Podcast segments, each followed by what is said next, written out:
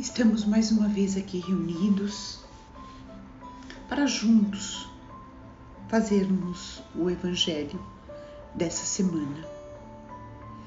Então vamos serenando bem a nossa mente, buscando uma posição confortável, inspirando profundamente, absorvendo a energia positiva do ambiente Expiramos, eliminando nossas negatividades e relaxamos. Inspiramos mais uma vez, expiramos e relaxamos mais. Vamos nos concentrando, mantendo a nossa atenção no nosso ambiente procurando nos sintonizarmos com os amigos espirituais que já estão aqui presentes. Esses amigos darão sustentação ao nosso Evangelho. Nós nos irmanamos física e espiritualmente no mesmo ideal, o bem maior. Saudamos aos nossos mentores individuais, agradecendo a proteção e o auxílio desses amigos. Saudamos as equipes de higienização, proteção e defesa de ambientes. Vamos acompanhando, mentalmente essas equipes que, com suas tochas luminosas, vão higienizando todos os cômodos das nossas casas, limpando paredes, tetos, chão, removendo todas as negatividades, queimando miasmas, desfazendo formas pensamento.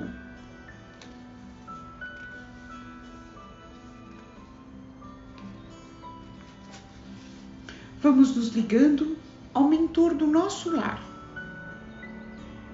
e também nos ligamos aos mentores responsáveis pelo nosso Evangelho, agradecendo pelo seu auxílio e pelo fortalecimento que recebemos a cada semana.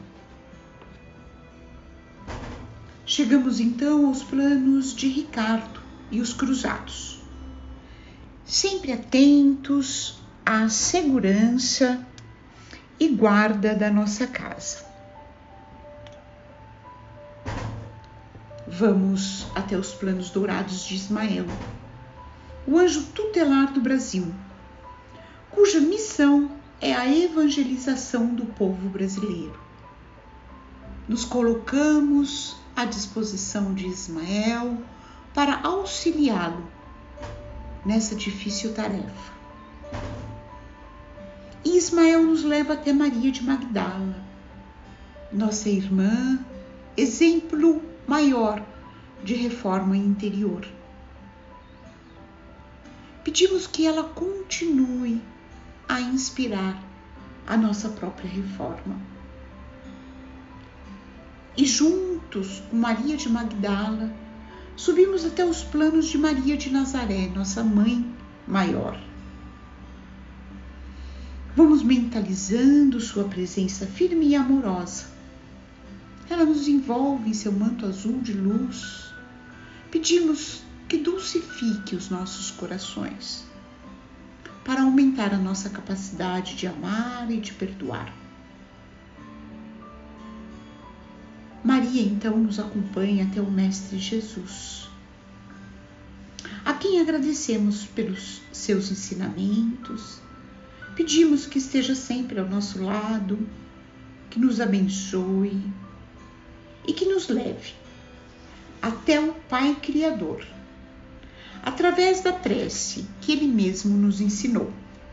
Pai nosso, que estás nos céus, santificado seja o teu nome, venha o teu reino, seja feita a tua vontade, como no céu, também sobre a terra. Por nosso diário, dá-nos hoje, perdoa-nos nossas dívidas como também perdoamos nossos devedores. e não nos introduzas em tentação, mas livrai-nos do mal. Que assim seja. Graças a Deus. Dessa forma, damos por aberto o Evangelho desta semana, agradecendo aos amigos do plano espiritual que já estão aqui presentes. Pedimos que esses amigos fluidifiquem essa água e inspirem a leitura que faremos hoje. Estamos caminhando para o final do capítulo 17 do Evangelho de Mateus. Temos a leitura dessa semana e da próxima para encerrarmos esse capítulo. Hoje começamos no versículo 22, intitulado Segunda Previsão do Calvário. É um trecho muito curto. Na realidade, são dois versículos apenas. E diz o seguinte: Reunindo-se na Galileia, Jesus lhes disse: O filho do homem está para ser entregue nas mãos dos homens. O matarão e no terceiro dia se levantará. E eles se entristeceram muito. Bom, essa é a segunda vez que Jesus fala sobre o que ele passará no Calvário. Muito consciente, certamente, do que viria pela frente. E a sensação que dá quando, pelo menos quando eu leio esse, esse trecho, é de que, diferente da primeira vez, porque da primeira vez, quando Jesus abordou esse mesmo assunto com os discípulos, eles ficaram principalmente Pedro, né, ficou muito revoltado com Jesus e chamou a atenção, inclusive, de Jesus. Mas dessa vez não. Dessa vez eles se entristeceram muito. É como se dessa vez a ficha caísse, né? E eles se conscientizassem do que estava por vir. Pelo menos essa é a sensação que a leitura desse trecho me dá. Uma outra observação seria quando o texto diz: O filho do homem está para ser entregue nas mãos dos homens. Quando Jesus diz que será entregue nas mãos dos homens, eles já sabia né, o que os homens fariam com as suas mãos. E hoje nós sabemos o que eles foram capazes de fazer. No entanto, e apesar de tudo, Deus ainda usa nossas mãos hoje. Então seria interessante que nós refletíssemos como é que as nossas mãos estão sendo usadas? Como nós usamos nossas mãos? Será que nós usamos para amparar, para consolar? Usamos para escrever lições ou enxugar lágrimas? Será que Deus usa as nossas mãos para alimentar, encorajar ou guiar alguém por quem Jesus deu sua vida? Não é incrível que Deus nos dê ainda esse privilégio?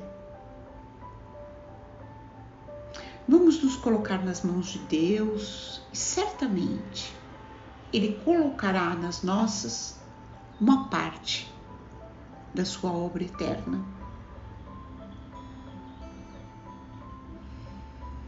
E com essa reflexão, eu acho que nós já podemos caminhar para o nosso final, retomando aquela sintonia inicial, procurando dentro de cada um de nós o que temos de melhor, o melhor sentimento, a melhor emoção. Vamos reunir isso em vibrações Vibremos pelo bem universal, pela paz na terra e boa vontade no coração de todos os homens. Vibremos pelo Evangelho, para que ele seja norma de conduta para toda a humanidade. Vibremos por todos os sofredores, encarnados e desencarnados. Vibremos pelos nossos irmãos que encontram-se perambulando pelas ruas, sem um teto, sem alimento, muitas vezes sem família, que eles possam ser assistidos. Vibremos por todos os lares da terra, em especial por aqueles que enfrentam dificuldades, que eles possam ser auxiliados Vibremos por todos os nossos irmãos desencarnados que chegam ao plano espiritual. Que eles possam ser acolhidos, conduzidos às câmeras de refazimento, orientados e esclarecidos, até que estejam prontos para se apresentarem a Jesus. Vibremos pelo Brasil, seu povo, e os seus dirigentes. Vibremos pelos nossos parentes, pelos nossos familiares e pelos nossos amigos. E vamos deixar em aberto uma vibração para que o plano espiritual a utilize onde ela for mais necessária. E vamos pedir licença ao Pai para vibrarmos por nós mesmos para que se cumpra em nós a sua vontade. E vamos encerrar o evangelho de hoje com a prece que o Mestre nos ensinou. Pai nosso, que estás nos céus, santificado seja o teu nome. Venha o teu reino. Seja feita a tua vontade, como no céu, também sobre a terra. O pão nosso diário dá-nos hoje. Perdoa-nos nossas dívidas, como também perdoamos nossos devedores. E não nos introduzas em tentação, mas livrai-nos do mal. Que assim seja, graças a Deus. E convidamos a todos para estarmos reunidos em torno do Evangelho na próxima semana no mesmo horário, no mesmo dia. Um abraço fraterno em cada um de vocês. E até a próxima semana. Obrigada a todos.